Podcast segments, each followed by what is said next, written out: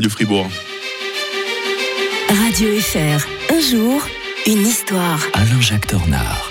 Alain-Jacques Tornard, bonjour Bonjour Mike. Ça va bien ce matin? Oui, très bien. On va évoquer, un peu comme hier, hein. hier on en parlait de Nelson Mandela avec beaucoup de respect. Aujourd'hui, un autre homme politique qui a marqué décidément le XXe siècle à nos auditeurs de savoir s'il était aussi, aussi sympathique. On va revenir en 6 décembre 1906. Attention, dans le calendrier en usage en Russie à l'époque, important de le mentionner, euh, la naissance d'un certain Léonid Brejnev. hein. Oui, il est né euh, en Ukraine. hein. C'est un fils de métallurgiste russe. On oublie toujours qu'il y, a- beaucoup de Russes en Ukraine.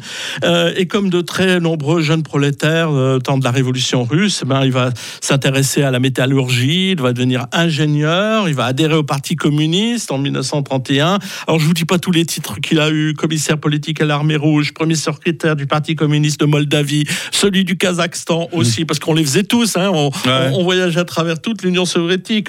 Premier secrétaire du comité central en 1963, maréchal de l'Union soviétique même il a été. hein.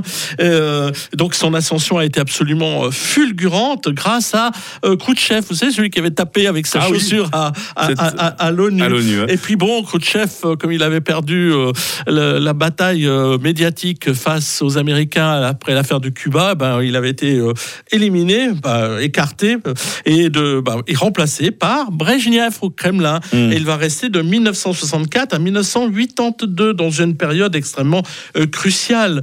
Euh, et d'ailleurs, c'est étonnant parce que vous savez qu'il y avait eu le culte de la personnalité du temps de Staline. Alors là, on a dit que c'était le culte de la personnalité, mais sans personnalité. Tellement il avait l'air un peu, euh, un peu bizarre. Mais n'empêche qu'il a fait de, de- de grandes choses. hein. Euh, avec les Américains, il a entamé le, le dialogue, tout simplement, les, des, des accords sur le plan euh, euh, atomique, par exemple. Bon, il avait aussi mis fin au printemps de Prague Ouais. euh, en 1968. Oui, mais il avait épargné le président de tchèque, Dubček. Mm. Il avait fait ça, bon, par, par rapport aux méthodes russes habituelles, Par je rapport à ce dirais. que Staline aurait fait. hein. Voilà, il il l'a fait de manière, euh, comme di- diraient nos amis allemands, ganz correct, si j'ose me permettre ce genre d'ironie. Euh, et donc, il est accueilli comme un grand ami par, euh, Nick- par Nixon en 1973 dans le bureau ovale. Et euh, euh, Nixon lui offre même d'ailleurs une magnifique voiture parce que Brezhnev faisait la collection des voitures. Mais ce qu'on retient surtout, c'est sa fin. Vous savez, euh, comme on n'avait pas envie de le remplacer parce qu'on savait pas par qui le remplacer, euh, c'était un peu une guerre perpétuelle. Alors, on a vu vieillir ce personnage sénile, atteint d'artériosclérose, s'exprimant mal, tremblant, presque, presque sénile, hein, presque à la Biden, j'allais dire.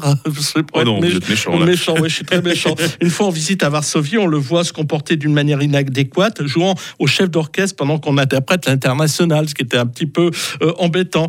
Euh, donc il incarnait surtout la fatigue d'un système à bout de souffle. Mmh. Et quand il va mourir, eh bien, euh, à 75 ans d'une longue agonie en 1982, eh bien, on va le remplacer par deux aussi personnages assez poussifs qui vont pas durer longtemps, Andropov et Tchernenko, avant qu'un certain Gorbatchev Mhm. arrive au pouvoir.